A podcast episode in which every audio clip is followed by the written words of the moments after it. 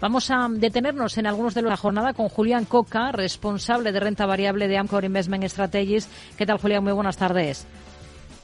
Hola, ¿qué tal? Muy buenas tardes. Después de ese festivo de la última jornada en Estados Unidos, después de la, mm, la victoria de Trump en la primera contienda republicana en Iowa, para las elecciones presidenciales, para esa carrera de este ejercicio 2024, pues hoy se ha reanudado esa temporada de presentación de resultados en Estados Unidos y tenemos los de varias firmas interesantes. Por ejemplo, ¿qué le han parecido los de Goldman Sachs?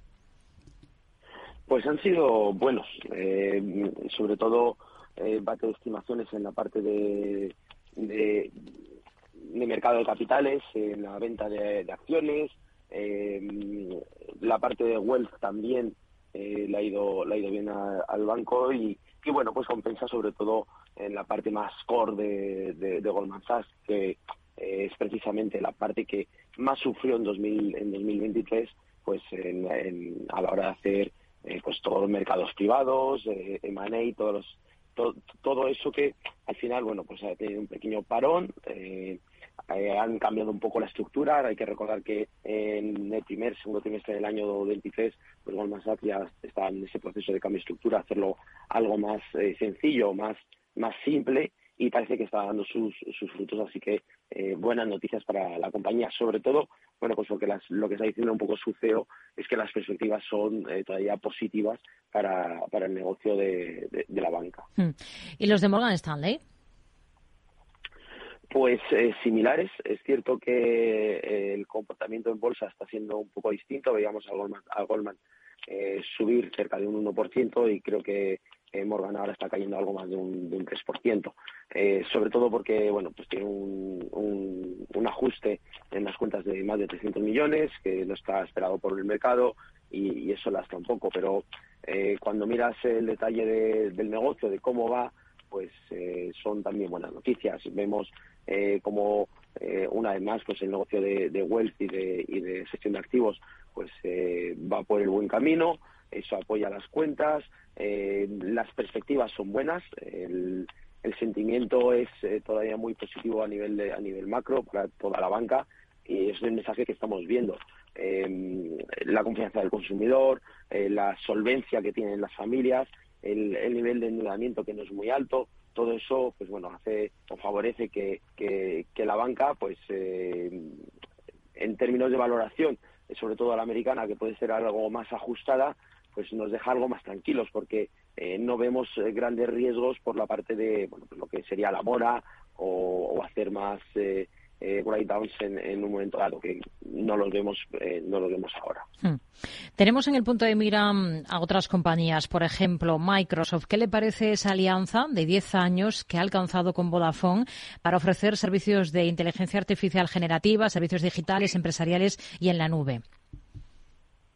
Pues es, es interesante, eh, sobre todo, bueno, porque eh, podríamos decir que es una venta cruzada eh, donde Vodafone pues eh, le compra esos servicios a, Microsoft de, la inteligencia artificial, pero es que al mismo tiempo pues eh, la, americana les también entra un poco en, el negocio de, de Vodafone. Vodafone. más allá de eso, pues creemos que es abrir ese melón de la inteligencia artificial, de todo lo que puede ofrecer este nuevo negocio en los próximos años y que eh, vas a empezar a monetizar ya eh, más pronto que tarde. Eh, y más allá de los números o de lo que pueda suponer para, para la compañía americana, lo que nos viene a demostrar es que la opción de, estar en inteligencia artificial ya no solo es a través de las tecnológicas o, de Nvidia, que es la, la punta del, del iceberg, ¿no? El, el que desarrolla todos los, todas las tarjetas gráficas para poder desarrollar esa inteligencia, esa inteligencia artificial o los chips necesarios para ello, o como vemos Microsoft con OpenAI, sino que eh, también hay las compañías como más tradicionales, como pueden ser las de servicios de comunicación o incluso eh, fabricantes de, cualquier cosa, que se van a ver muy beneficiados de la, de la, de la inteligencia artificial porque vas a mm. permitir pues, reducir costes, implementar eh, nuevas cosas en, tu tableta de, de, servicios o de productos que vendas a tus clientes y que al final es lo más importante, como digo, para monetizar la inteligencia artificial en la próxima en la próxima década. ¿Qué visión tiene ahora mismo para una compañía como Synopsys, el fabricante de software, que ha finalizado los términos para la compra de la empresa Ansys por 35.000 millones? Tenemos a Synopsys hoy eh, con repuntes de cerca del 4% eh, en el S&P 500. La compra es interesante. Eh, al final estás hablando de eh, que una de las principales compañías de diseño de chips y de, y de productos nuevos de silicón, eh, que relacionados también con todo el servicio en la nube de inteligencia artificial, eh, pues compra otra compañía que es líder en, en el diseño en modelos de, de modelos de software para, para reducir costes, para no tener que eh, hacer los famosos modelos 3D y ver cómo funcionarían. Bueno, pues todo esto lo haces en, en, el ordenador, eh, es requiere mucha potencia, pero al, mismo tiempo eh, te permite ahorrar muchos costes y, evitar fallos futuros. Bueno, pues que se alíen, ya sea una joint venture o en este caso con una compra de una a otra, pues es algo muy interesante para Sinopsis, mm.